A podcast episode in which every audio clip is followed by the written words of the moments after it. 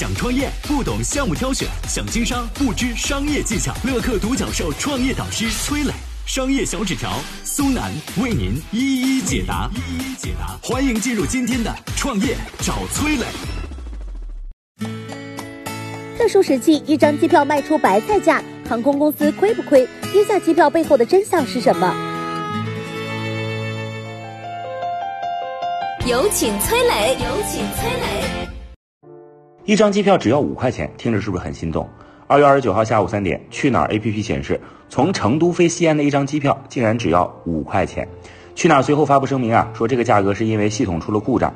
虽然说五块钱的机票是故障，但是随手上网一搜，最近的机票都不高。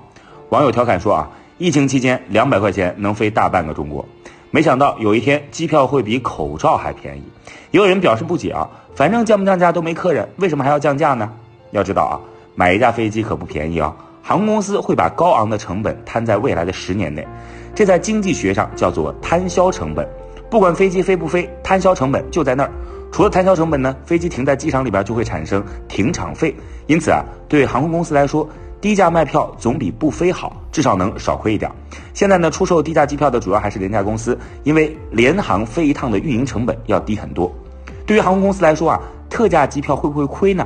首先你要知道，飞机的收入来源主要是由客运、货运和油运组成。虽然呢，疫情对于客运的影响很大，但是相比之下呢，货运受到的冲击就很小了。而且呢，在疫情期间啊，航空货运更加的便捷高效，这也算是航空公司的新机会吧。二零零三年非典的时候啊，东方航空的货运仅仅用了五个月的时间就完成了全年的任务量，所以呢，白菜机票其实也没有我们想的那么亏了。嗨，大家好，我是崔磊。下拉手机屏幕，在节目简介里有我的个人微信号。朋友圈我会分享创业思考、商业观察，以及和支付宝、抖音等巨头合作的创业好项目，欢迎您来交流。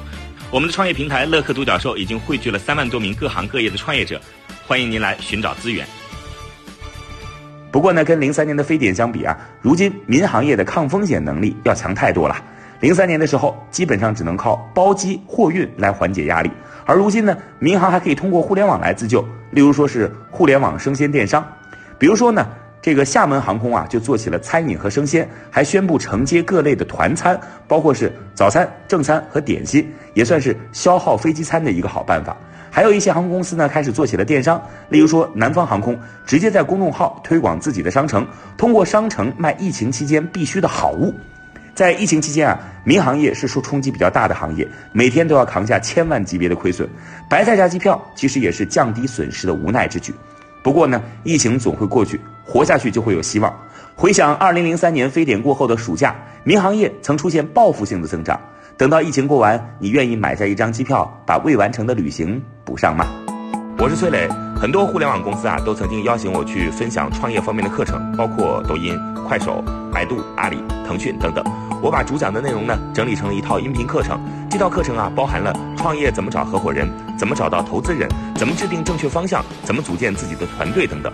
相信我，不管你是创业小白，还是有过创业经历的伙伴，这些内容对你来说都有帮助。下拉手机屏幕，在节目简介里边有我的个人微信号，添加微信，这套课程今天免费送给你，快去领取吧。